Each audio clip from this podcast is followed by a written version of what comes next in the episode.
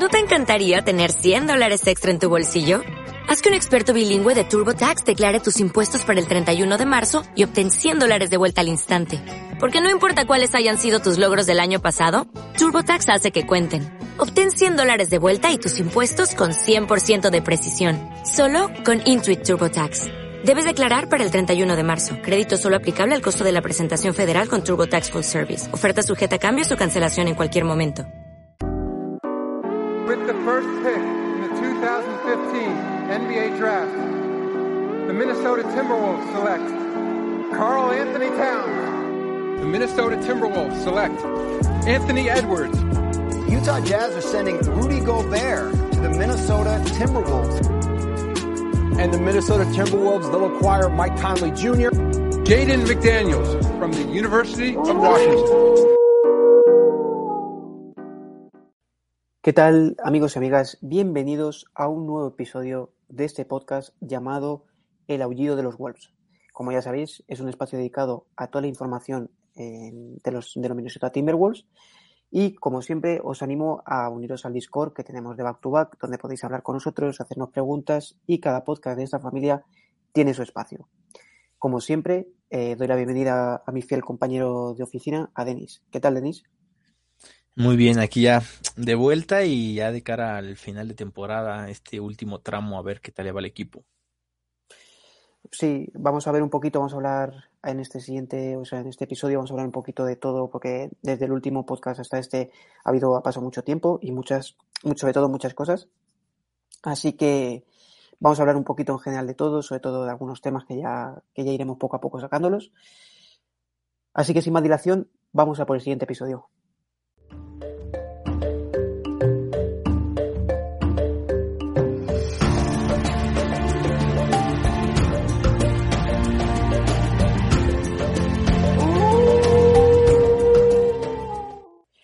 Bueno, como ya sabréis, en, el, mercado de traspasos eh, hubo un movimiento de Minnesota donde se envió a D'Angelo Russell a Lakers y cogió el equipo a Conley, a Nick Alexander Walker y eh, tres segundas rondas.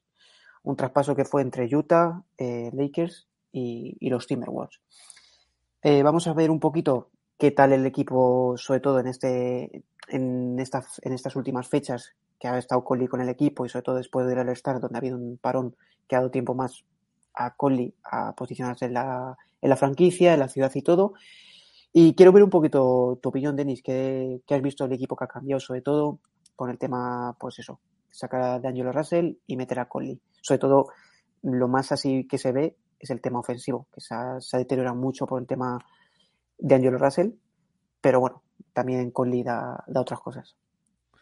A ver, no es que estemos viejos de noticias, entendemos que la noticia tiene sus semanas, pero queríamos esperarnos para tener una muestra un poco suficiente para evaluar la situación. Creo que sigue siendo una muestra pequeña, pero ya te da un poco más de, de margen. Desde el deadline, los Timberwolves han jugado 10 partidos.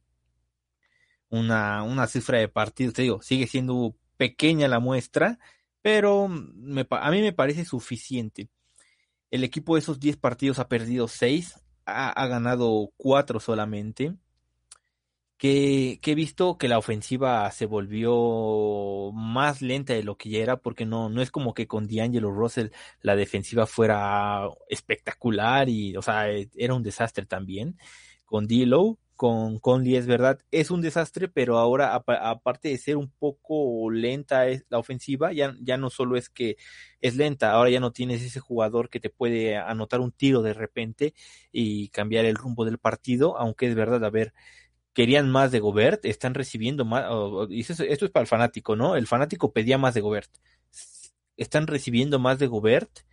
Y esto es gracias a que llegó Conley y puso a todos a jugar en equipo. D'Angelo Russell ahí entre cosas que se filtraron o no, al parece, parece que no quería Gobert y esa es una de las razones por las que no terminaban de conectar. Ahora estamos viendo viendo una muestra mayor, ¿no? De lo que es Rudy Gobert. Un ejemplo, el último partido contra Brooklyn fue Gobert y sin Gobert yo creo que el equipo pierde el partido por 20, 30 puntos y, y es bueno, ¿no? El mayor, el mayor upgrade que da este equipo es defensivamente. Defensivamente creo que es un equipo en el que tu quinteto cualquiera puede defender, o sea, no tienes, yo no siento que haya un jugador en el que el equipo diga tráeme a este porque abusamos de este, como sí puede ser con D'Angelo Russell, que es desinteresadamente en la defensa, es desinteresado y no, no es bueno defendiendo en el 1 a 1, entonces creo que ese, ese hueco se tapa y podrá no ser tan relevante, ¿no? Pero yo creo que eh, va a ser más relevante y más evidente esta mejora cuando regrese Towns, porque cuando, cuando tuviste equipo completo con Towns, Russell, Edwards, McDaniels y Gobert, Towns sabemos que le estaba costando defender a, los cuatro, o sea, no estaba siendo un buen defensivo y D'Angelo Russell tampoco. Entonces tenías dos huecos y la defensa era un desastre. Al principio de temporada, defensivamente el equipo era un caos porque Russell y Cat le restaban mucho al equipo. Y si a eso le sumas que Edwards es bueno o es élite, ¿no? Pero es muy intermitente, pues te te, restaba mucho. Ahora, con la llegada de Conley, el único, entre comillas, ahora sí hueco va a ser Towns, pero ya está bien arropado por cuatro jugadores que defensivamente son responsables y son buenos. Entonces yo creo que esa eh, defensivamente das un salto enorme y ofensivamente cuando regrese Towns pienso lo mismo. Creo que Towns es un jugador que te aporta pase, no es Nikola Jokic, pero es un jugador que ha, desarrollado una capacidad de pase buena. Es un jugador, eh, eh, creo que nos hemos olvidado de él un poco porque es, es un anotador tan élite que esos dobles equipos que está recibiendo Ant los recibía Kat la temporada pasada. Si cuando vuelva Kat los equipos vuelven a enfocarse en hacerle dobles equipos a Kat, creo que va, va, a desbloquear mucho de la ofensiva de Anthony Edwards. Y es un, es un ganar, ganar para todos. Para mí, el equipo sí es mejor. Además, hay que tomar en cuenta que en el trade vino Nikhil Alexander Walker, que es un tremendo jugador para el banquillo, defensivamente aporta, ofensivamente aporta, es un muy buen jugador de banquillo, creo que es como cinco o seis escalones la subida en comparación a Austin Rivers y Noel, y creo que te da lo mismo, ¿no? o sea, te da anotación y te da defensa. Lo que te daban Noel y Rivers por separado, te lo da Now en un solo jugador, y creo que eso es buenísimo. Es un jugador que tal vez te va a salir muy barato, es agente libre restringido, entonces para mí ahí ha ganado los Wolves. Y aparte llegaron tres rondas. Entonces, el trade, el trade no es malo. O sea, los Wolves dieron a Russell a cambio de Conley, Nickel Alexander Walker, tres segundas rondas y espacio salarial para gastar y hacer mejor el equipo este verano, que ya, si quieres, te explico rápido, con D'Angelo Russell el equipo iba a tener alrededor de 15 millones disponibles. Si, o sea, si Russell se iba en la agencia libre, los Wolves iban a tener 15 millones para reemplazar a Russell. Ahora los Wolves tienen 11 millones pero aparte tienen ya a Conley en el equipo que cobra 24 y tienen a Now que lo puede, tienen los derechos Beard y lo, lo, pueden renovar. Entonces, para mí el equipo ha ganado en lo económico, en lo defensivo y creo que en ofensiva ha ganado. Todavía no se ve esa muestra porque para que esto funcione ofensivamente creo que necesitan 100% a Carl Anthony Towns. Y, y pues eso, ¿no? Entonces yo sí le daría más tiempo. El trade no fue malo. El trade malo fue de Utah. Utah dio a, a D'Angelo Russell, a Mike Conley, a Malik Beasley, a Jared Vanderbilt, eh, dio dos segundas rondas por una primera de, de, los Lakers. O sea, el trade malo fue de Utah. Los Timberwolves para mí no han hecho nada malo, ¿no? Como, no sí. sé cómo ves. Sí, sobre todo el tema también, por ejemplo, que se llevan una primera ronda, pero esto es protegida top 4 encima, ¿sabes? Que, que es que tiene encima protección. A ver, yo hay que desglosar un poquito este traspaso. Yo creo que empezando un poquito desde el principio, todos veíamos que el, poniendo un poco así clasificación, el que mejor salía parado es Lakers, porque al final eh, coge lo que le hacía falta a dos jugadores que tienen tiro exterior para que cuando, por ejemplo, tanto a Anthony Davis o a LeBron James le hagan un 2 contra 1, tenga para sacarlo y poder tirar, que con, eso te llevas a, Beasley y D'Angelo Russell. Y luego el, la otra parte también con la que gana es con Vanderbilt. ¿Por qué? Porque Vanderbilt te da, pues ya lo vimos con, con Minnesota, te da lucha, te da rebote, que es verdad que, mm, bueno, va mejorando un pelín, o sea, un pasito más que el año pasado en tema triple, pero no es fuerte, eso ya lo sabemos.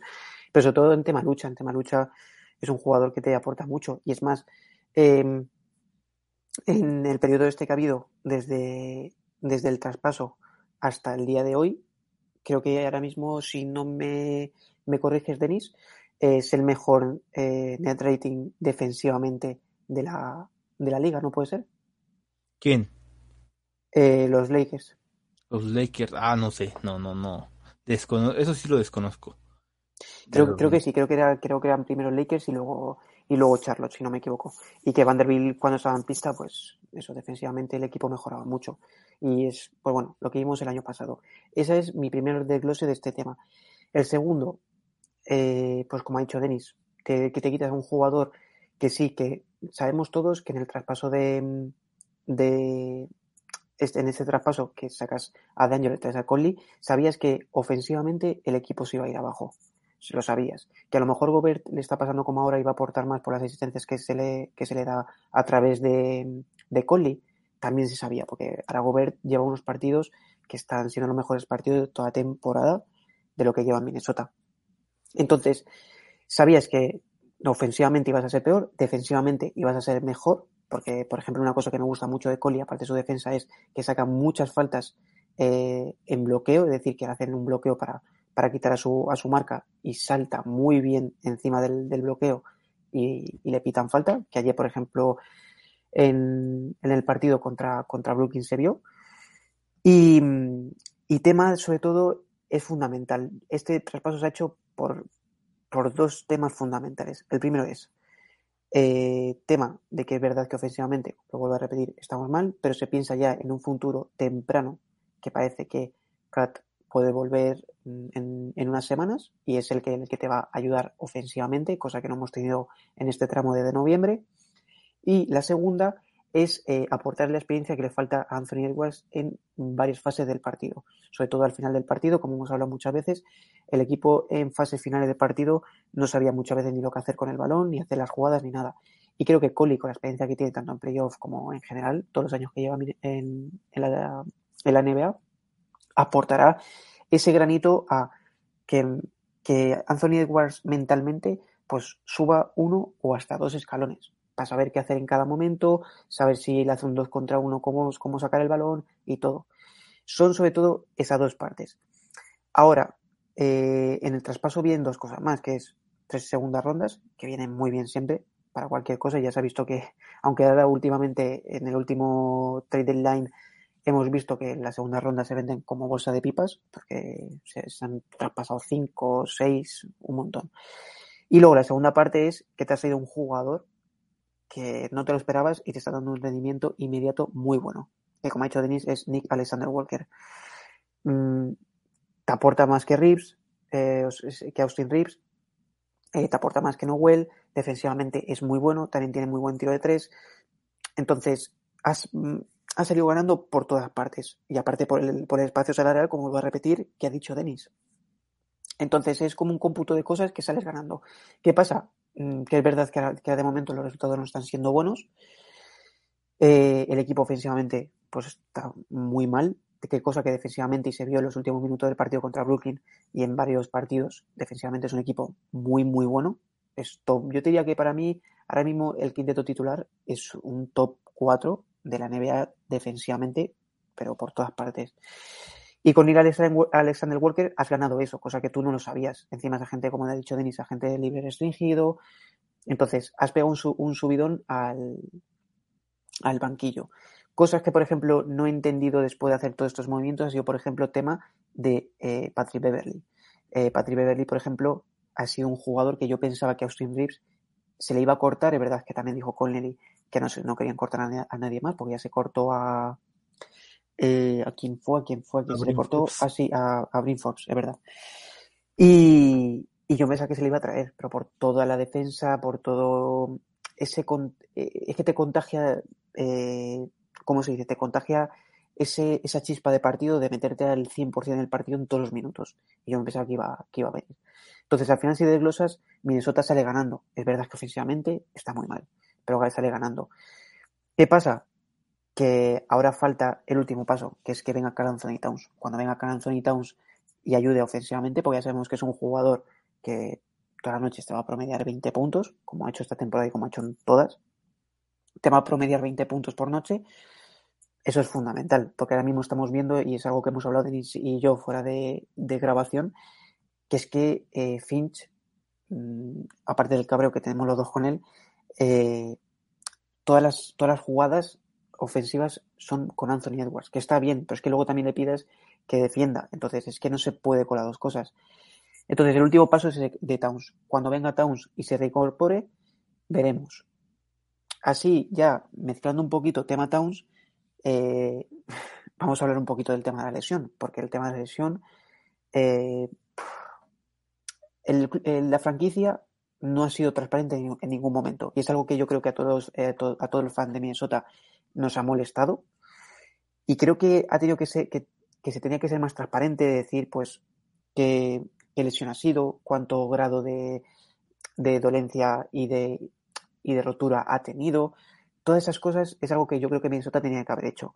Ahora salió la información de que parece que, pues, dentro de una, dos semanas puede volver ya estaba haciendo entrenamientos y supuestamente ha dicho Finch que si sale cogerá las rotaciones del banquillo para ir poco a poco metiéndole, cosa que no me parece mal.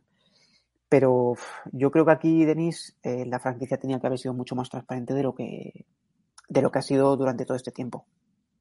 Sí, a ver, no fueron transparentes, pero también, o sea, vamos a a final de cuentas es un tema de salud es difícil descifrar, adivinar cómo va a evolucionar tu cuerpo muchas veces, pero es verdad que el, primer informe decía que iba a estar fuera de cuatro a seis semanas, si no me equivoco, ¿no?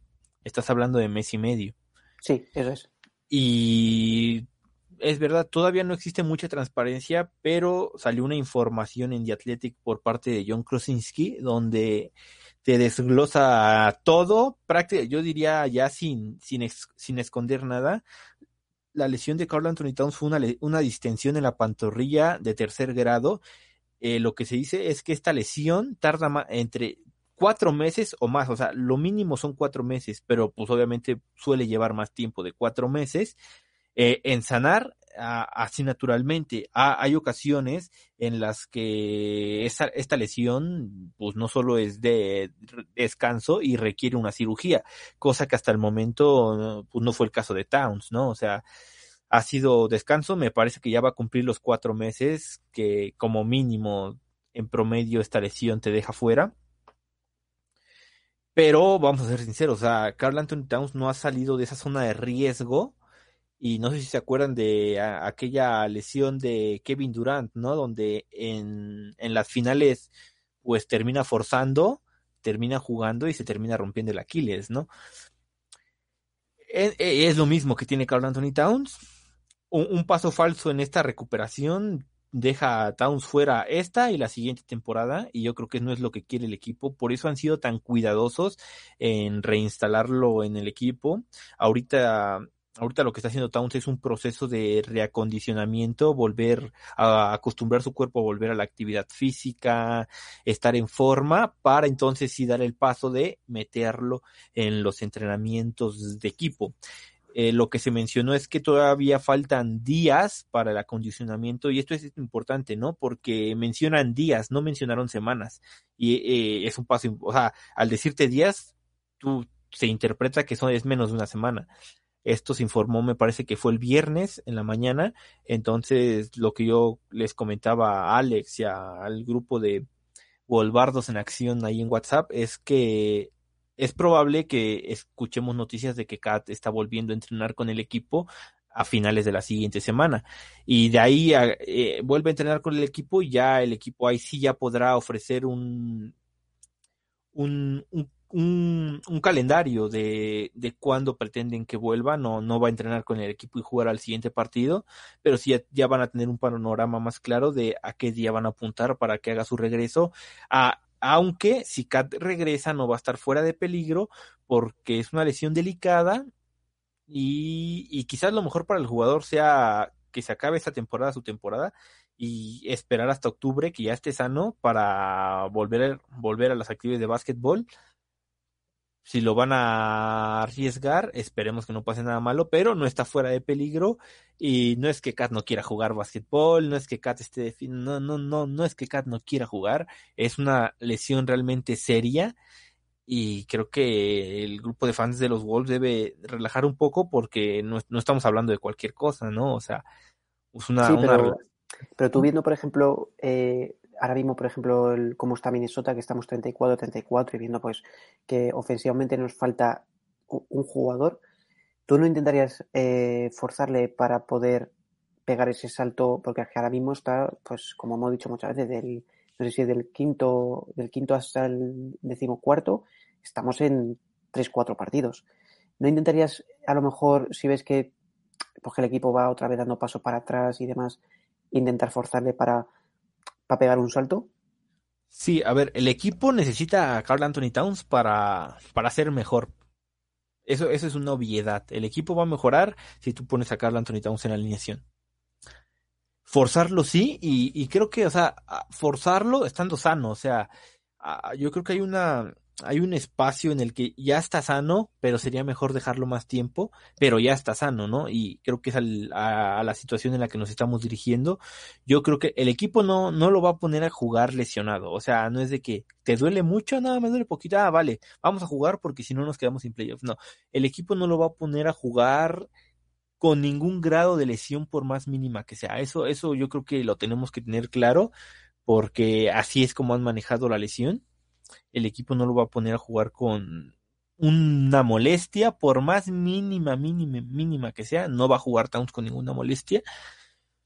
Y sí, claro, hay que, hay que, hay que, si, si puede jugar, va a jugar. O sea, eso es obvio aunque a lo mejor no está al 100%, si ya puede jugar, va a jugar, si ya no le duele, si, si es verdad, van a acelerar el proceso tal vez un poco, su, sobre todo en la acondicionamiento, yo creo que sí lo van a acelerar.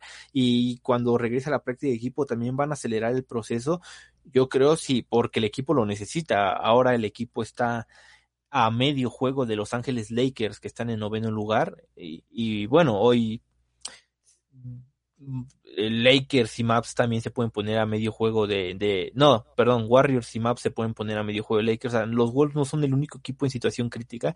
Yo creo que los, los Maps, incluso con Kyrie y con Luca sanos, son un equipo que a mí me deja muchísimas dudas y en el, y es uno de los que yo creo que se va a quedar sin playoffs. Entonces, no, no, no somos el peor equipo de ese pelotón que está buscando los playoffs. Creo que no, estamos tan en el top, porque yo creo que en el top sí se, está empezando a despegar un poco los Clippers, y nosotros estamos un pelotón abajo con Warriors, Lakers y, Timberwolves. Y luego un pelotón abajo, para mí vienen Maps y Pelicans. Pero eso ya es cuestión de percepción de cada persona, opiniones. Ya, entonces yo sí creo que el equipo debería, si Kate está sano, debe de jugar si no está sano, no hay por qué no hay, no hay que arriesgarlo. O sea, te, o sea si, si no está sano, lo vas a meter a que se rompa y ahí sí ni lo vas a tener este cierre de temporada y ni lo vas a tener la siguiente temporada. Porque se me olvidó mencionarte, esta, si esta lesión se agrava, puede lo que en lo que puede terminar es en una rotura del ligamento cruzado o en el tendón de Aquiles. Sí, eso ya es operarte y, y ahí sí que te tiras una temporada, o sea, te tiras, creo que son de 6 a 8 meses, si no me equivoco, eh, fuera. Más luego, como tú dices, un recondicionamiento, es decir, meterte otra vez en la, en la práctica de equipo y demás. A mí, eso lo hemos hablado Denis y yo, y al final a mí me da un, poco rabia porque ha salido todo un poco mal en Minnesota. Tema de, bueno, como ya hemos hablado al final del traspaso, no ha salido todo lo bien que se quería por el tema Gobert. Es verdad que está mejorando, pero es verdad que, pues bueno, al final como que le ha salido tan bien, pues aún crece más la carencia. Luego Daniel Russell no parecía que iba a ser el Daniel Russell que estaba en Brooklyn con Jared Allen.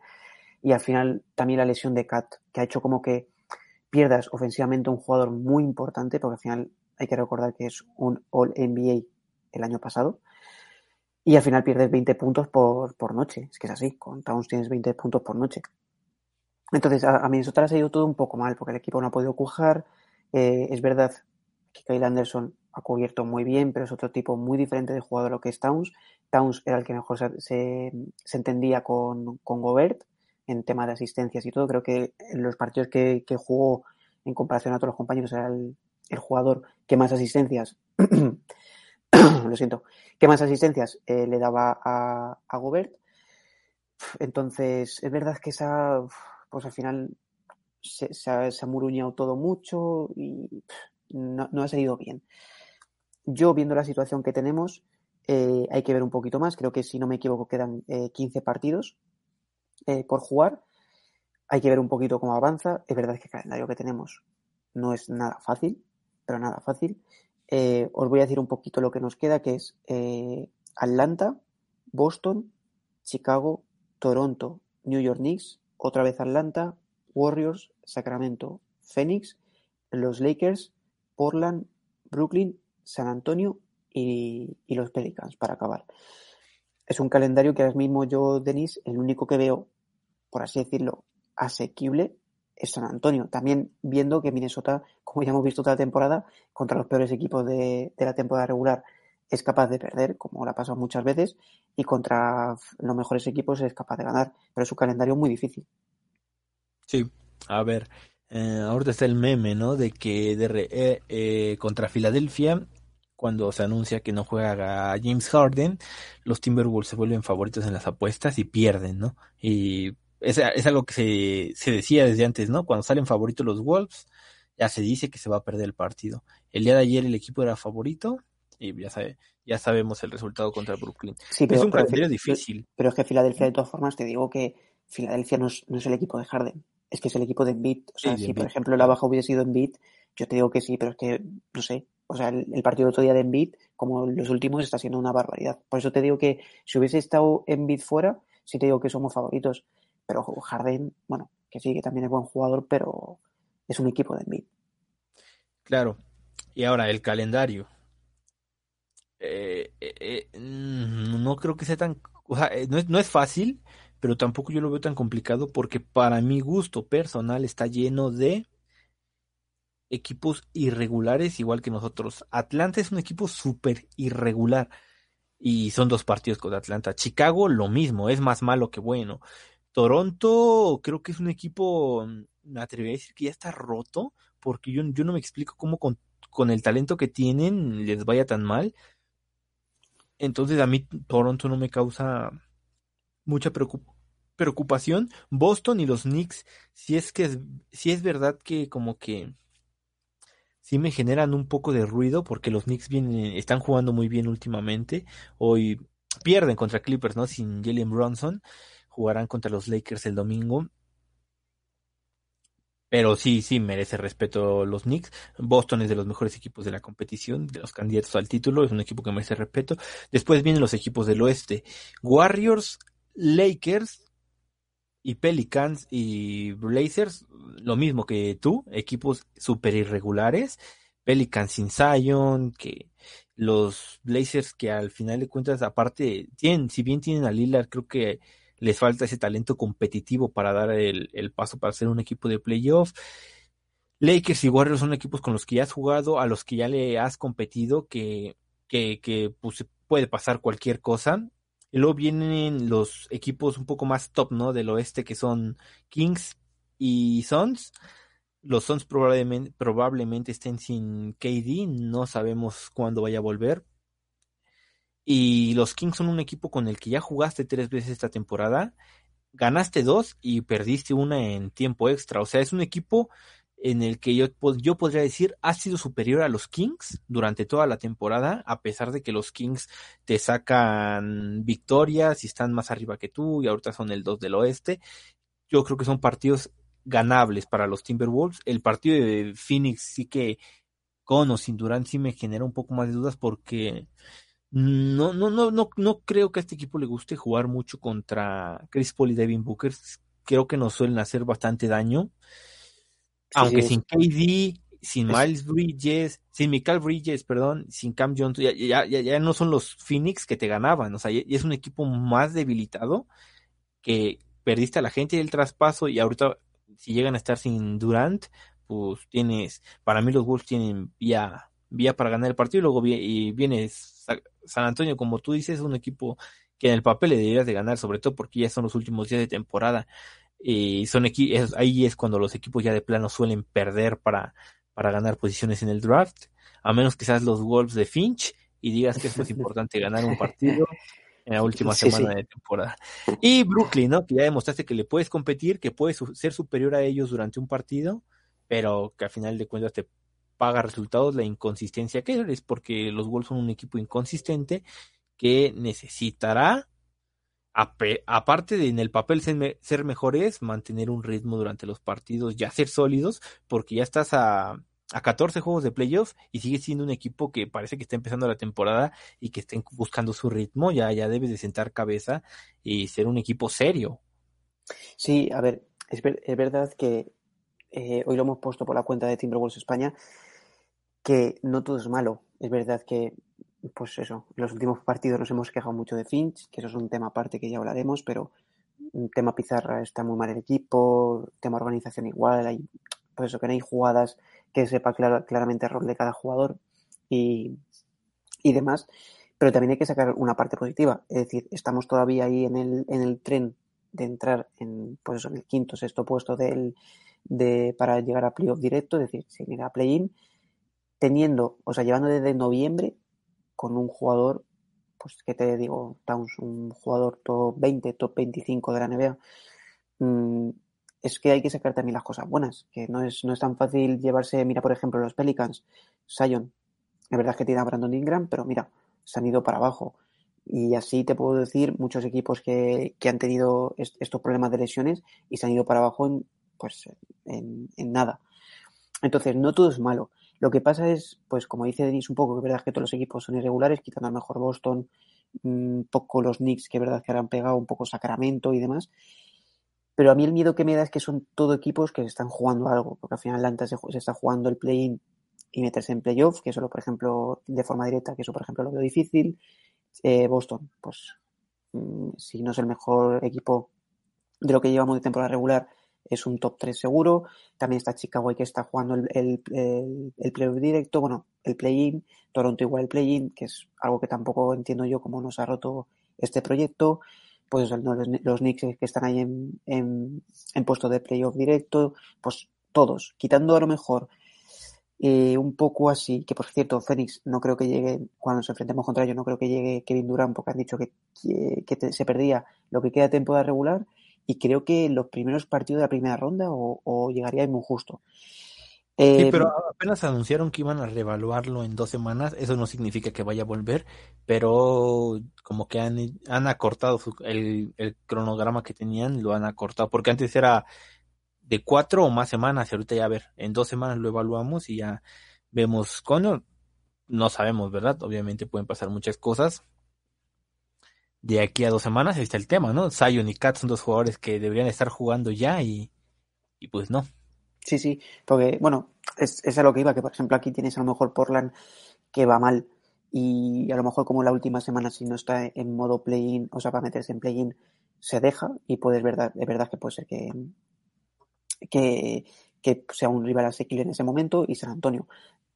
Es verdad que los Pelicans es el último partido, Supuestamente se iba a revaluar en dos semanas también a, a Sion. Puede ser que si todo va según lo dicho y los Pelicans no se, no se descuelgan mucho, puede ser que también te enfrentes a, a unos Pelicans con Sion. No sé, eh, son todo equipos que al final van a luchar por algo y por eso es lo que digo que es un calendario difícil. También, ¿qué pasa? Pues al final hemos sido un equipo que hemos perdido muchos partidos contra los peores equipos de la NBA, que eso nos ha penalizado muchísimo. Y claro, ahora, vamos, ahora mismo estamos en la, en la tesitura de, de que estamos 34-34 y nos tocan unos 15 partidos que son muy difíciles, pero bastante difíciles. Que sí, que todos los equipos son regulares, pero al final sabes que es muy difícil que un partido lo ganes de 20 o de 30 y que vaya sobrado. Eso es muy difícil. Que también, lo vuelvo a repetir, contra los peores no, nos cuesta mucho comp competir y contra los mejores es con los que mejor competimos. Que eso también es verdad.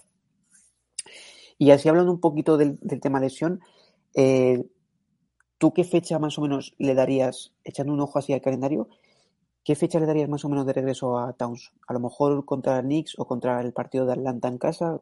¿Qué, qué piensas? Mm, mirando el calendario, yo digo, no es ponernos a jugar aquí a ser médicos, ¿no? No, no sabemos, pero por la información que se ha dado, yo creo que podría volver en la gira a la costa oeste, el rollo Warriors Kings, o sea, Warriors Kings Phoenix, podría volver en esa, en esa gira, porque lo más probable, si realmente regresa a entrenar la próxima semana ya con el equipo, pro, probablemente necesite una o semana y media de entrenamientos con el equipo hay que tomar en cuenta también que es probable que regrese con una restricción de minutos. Entonces yo, yo como objetivo pondría la gira a la costa oeste, empezando con el partido de Warriors.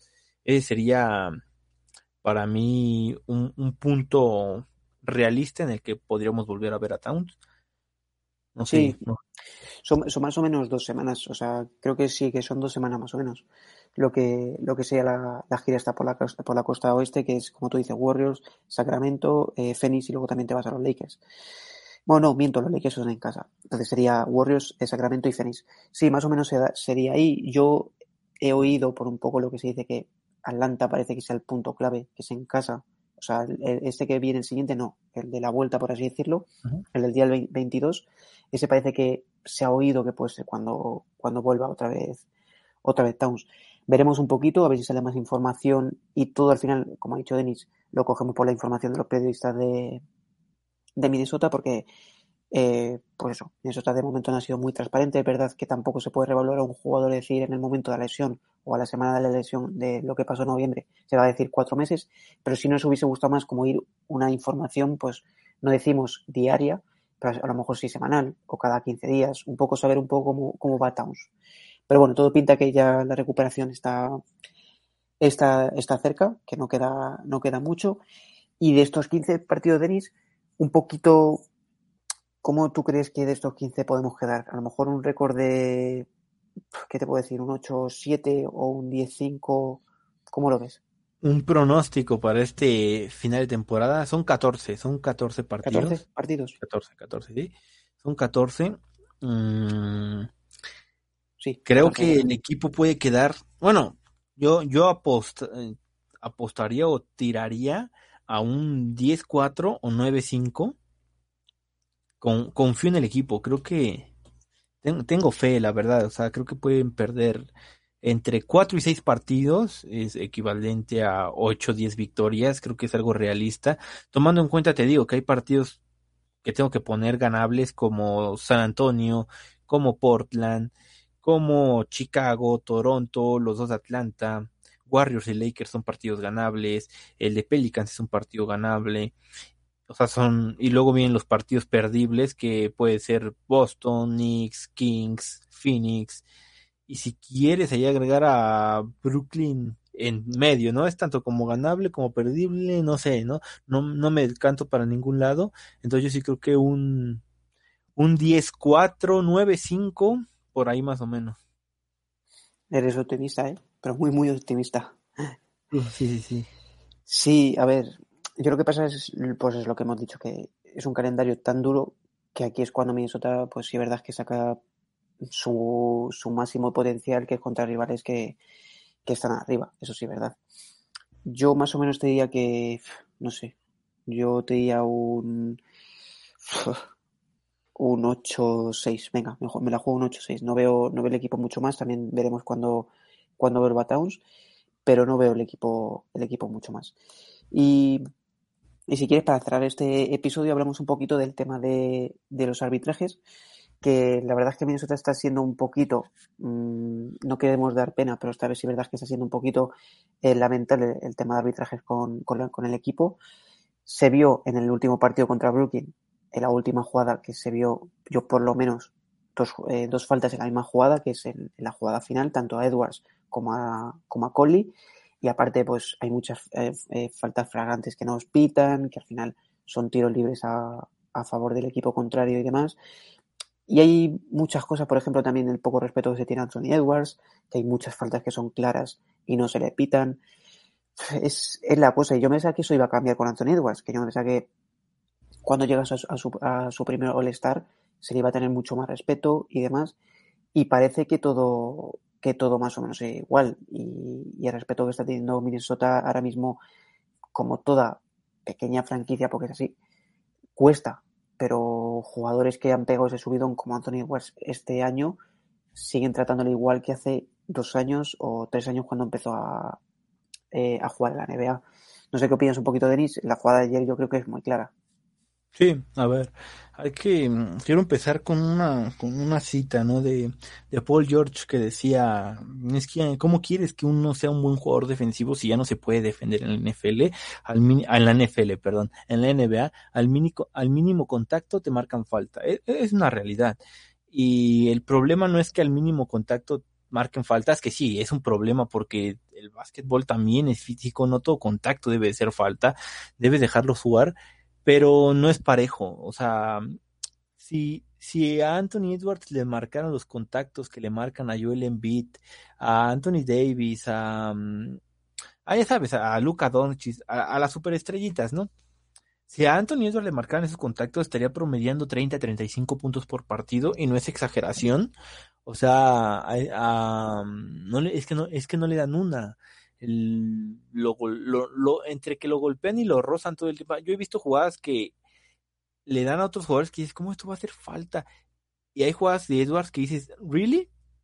A eso le sumamos que los equipos tienen solo un, un, challenge por partido, lo acierten o lo pierdan.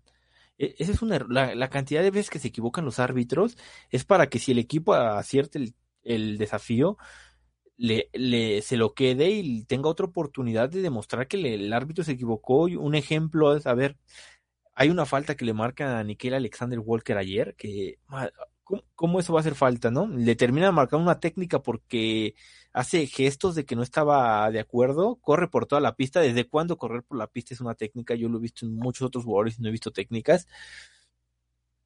Y, y eso es una, eso es algo que no era falta, pero se termina marcando porque tienes un, un, desafío y Finch decide guardarlo.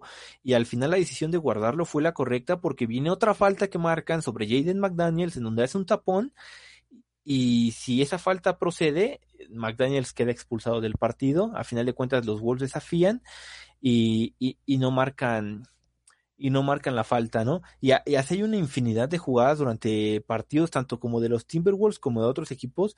Nosotros somos fans de los Timberwolves, vemos los juegos de los Timberwolves y puedo decir que no recuerdo un partido en el que digas a los Wolves les ayudó el arbitraje, o sea, como que estuvo, el arbitraje estuvo de este lado. Yo no recuerdo un partido.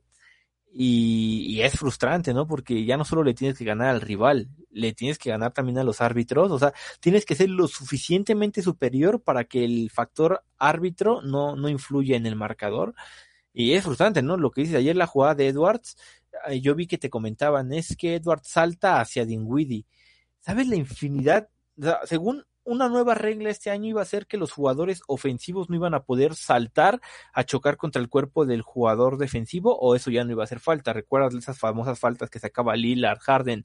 Cuando hacían la finta saltaba el defensivo y iban y los chocaban. Eso ya no iba a hacer falta según la NBA y sigue habiendo y se les olvidó que pusieron esa regla porque el, el arbitraje sigue igual. El jugador ofensivo es quien choca al defensivo y la falsa se la marcan al defensivo. Eso se me hace, se me hace una estupidez. Y, es lo que pasa con Edwards ayer, ¿no? Edwards va hacia adelante, Dinwiddie va hacia adelante, se encuentran y chocan en una jugada de baloncesto tal vez, porque los dos van al mismo tiempo a ocupar el mismo espacio. Para mí tal vez no debería de ser falta, pero con el arbitraje NBA eso es falta de Dinwiddie y pero no no no tiene no no tiene mucha lógica para mí el arbitraje. Como sí se, se no hay un famoso no que la NBA tiene un guion. Yo yo soy de los que a lo mejor creo todavía un poco en la pureza del deporte un poco pero pero es que muchas veces ya es evidente de que dices y no solo es a los Wolves no sé si te acuerdas un partido de los Celtics Lakers, donde le hacen una falta obvia a LeBron James y no la marcan, y a Pat Beverly saca la cámara del reportero y le enseña al árbitro. Son no son errores que dices, bueno, es que está sobre la, o sea, es, es milimétrica, ¿no? Son errores absurdos, son errores grandes que dices, ¿cómo no viste eso? Si yo que lo estoy viendo en la televisión sin repetición me percaté, ¿cómo tú que lo tienes allá al lado no te diste cuenta? O sea, son, son, son cosas complicadas. Yo sí creo que la NBA debería, por el bien del deporte, debería de ajustar. Yo entiendo que hay mercados que le convienen más que otros, pero también creo que lo que más le deja dinero a la NBA, más que un mercado como Los Ángeles, todo eso, son las superestrellas, porque es una liga de superestrellas, ¿no? Hay conozco mucha gente que no es fan de los equipos, es fan del jugador, y a donde va el jugador, él va con el jugador. Entonces, Sí, creo que la NBA debería de, pues de dejar de pegarle a uno, meterle el, meterle el pie a algunos jugadores y sobreexaltar a otros. Para mí hay jugadores como ya Morant, Luka Doncic, que yo creo que no necesitan la ayuda arbitral que reciben y sin embargo la reciben, ¿no? O sea, yo creo que podrían aún así dominar la liga sin esa ayuda, pero los en, los enaltecen más, ¿no? Hacen más grande el fenómeno Doncic Morant con arbitrajes a su favor y, yo creo que eso está mal, ¿no? Mm, yo soy, yo creo que si los Wolves, y lo he dicho siempre, si los Wolves perdieron contra los Grizzlies el año pasado en, en, en los playoffs, fue por tres factores, inexperiencia, tanto como de Finch como de los jugadores, y por arbitraje. Yo sí creo que si les yo había, no sé si te acuerdas de esa serie de playoffs, ya Morán por lo regular en las primeras mitades estaba desaparecido. O sea, los Wolves lo cerraban bien y casualmente en la segunda mitad hacía buenas estadísticas, pero era porque le empezaban a marcar cada falta al equipo, que entre que son tiros libres o no son tiros libres, pero ya cargaste a Beverly, a McDaniels de faltas personales, y, y está, el partido que ganan los Grizzlies en un en el cuando Edwards intenta robar el balón que no lo roba y, y Morant finaliza contra Vanderbilt es porque el, en ese partido ya no estaba Pat Beverly. Lo expulsan por lo mismo de que había faltas que dices pero ¿por qué estás marcando eso? entonces yo sí creo que el, el arbitraje debería de ser tan pues sí tan tan de un lado no ser más como neutral es lo que yo sí, creo. Eso es. A ver eh, yo con esto lo que quiero dejar claro es que esto hablamos un poco por, sobre todo porque hay muchos, hay muchos problemas arbitrales, ya no solo con Minnesota, sí verdad, que es un poco en general en la liga, como ya se ha podido ver, pues como dice, como dice Denis, en el caso más grande, porque al final es una franquicia grande y es un jugador muy, muy grande, que es en el partido de Celtics contra Lakers. Pero con esto también mm, no queremos poner que, por ejemplo, el récord que ahora mismo tiene Minnesota de 34-34 sea culpa de los árbitros. Tampoco es eso, porque no es así. Porque al final el equipo es el que gana y el que, y que es más irregular. Y luego encima, eh, últimamente, estamos teniendo muchos problemas con, los tiros libres en cuanto a porcentaje, que estamos fallando mucho tiro libre. Pero sí es verdad que, que tema franquicia, a mí el caso Minnesota me recuerda mucho al caso Sacramento. Sacramento hay muchas veces que le pasa lo mismo y una estrella sí que es parecido a lo que le pasa a Anthony Edwards es Darren Fox. A Darren Fox es verdad que a veces le pitan faltas, pero hay muchas faltas que no le pitan y son faltas muy claras. Este año es verdad que como Sacramento está bien y él sobre todo ha pegado un salto cualitativo muy alto, pues se le pita más faltas. Pero es, es una franquicia que me recuerda mucho pues a este programa de, arbitraje con, con Minnesota. Como siempre, pues se da más importancia a fallos en partidos de, de franquicias grandes, como vuelvo a repetir, ese Lakers Celtics. Pero sí es verdad que está habiendo muchos fallos últimamente y sobre todo eh, es verdad que últimamente es muy difícil defender a una superestrella, pero porque al más mínimo contacto te pitan falta. Yo me acuerdo, por ejemplo, en el partido de Minnesota, cuando se jugó en casa el segundo, creo que era una de las últimas, creo que fue la última jugada de Utah, eh, cogió el balón Clarkson, le hizo una defensa eh, Austin Rivers muy oh, buena, muy buena, y le marcaron falta mm, por meterle el pecho y, y con la defensa que le acaba de meter a Dingwiddie a Edwards. Es un choque en el que los dos van en la misma dirección y, te, marcan la falta. Claro. Sí, sí, sí. Es que yo me acuerdo sobre todo de esa falta que es la que más me ha fastidiado, entre comillas, de decir, hemos perdido el partido por eso, porque fue justo dos tiros libres que se le dan y demás y se perdió por un punto encima de ese partido. Entonces yo me acuerdo de eso y, y creo que eh, eh, Austin Rivers creo que dice algo de después del partido, como que no es normal que le piten esa falta, que no ves la lógica. Hoy en día los, los jugadores defensivos están muy mal protegidos por el tema faltas y yo creo, creo que, que el máximo ejemplo de ello es, como ha comentado Denis antes con ejemplos, es J.D. McDaniels. O sea, hay faltas que le pitan a J.D. McDaniels porque es un jugador sobre todo defensivo muy bueno que es que, claro, te quedas con la boca abierta de decir, ¿cómo puede ser esto falta? Si es que hace una defensa perfecta y es imposible que le piten falta. Así que, así que bueno, pero bueno, que al final Minnesota tiene el récord que tiene por culpa suya, porque al final es lo que te he dicho, se juntan muchos factores de irregularidad, los tiros libres, es verdad que luego cuando citan faltas el porcentaje es muy malo, que creo que en el último partido se, no sé si falló 9 o 10 11. 11, pues 11, 11 tiros libres, o sea que al final es un cómputo de muchas cosas. Así que si te parece bien, Denis, ya dejamos el, el episodio de, de hoy por aquí, ¿no? ¿Sí? Sí. Pues mira, pues eh, chicos, muchas gracias por habernos escuchado hasta, hasta el final de, de este episodio. Y nada, nos vemos en el próximo episodio. Esperemos que sea mucho más regular, vamos a intentarlo. Y, y nada, muchas gracias por, por seguirnos. Ya sabéis que tenemos nuestra cuenta de Timberwolves España. Y nada, muchas gracias y adiós. With the first pick in the 2015 NBA Draft, the Minnesota Timberwolves select Carl Anthony Towns. The Minnesota Timberwolves select Anthony Edwards. Utah Jazz are sending Rudy Gobert to the Minnesota Timberwolves. And the Minnesota Timberwolves, they'll acquire Mike Conley Jr. Jaden McDaniels from the University of Washington.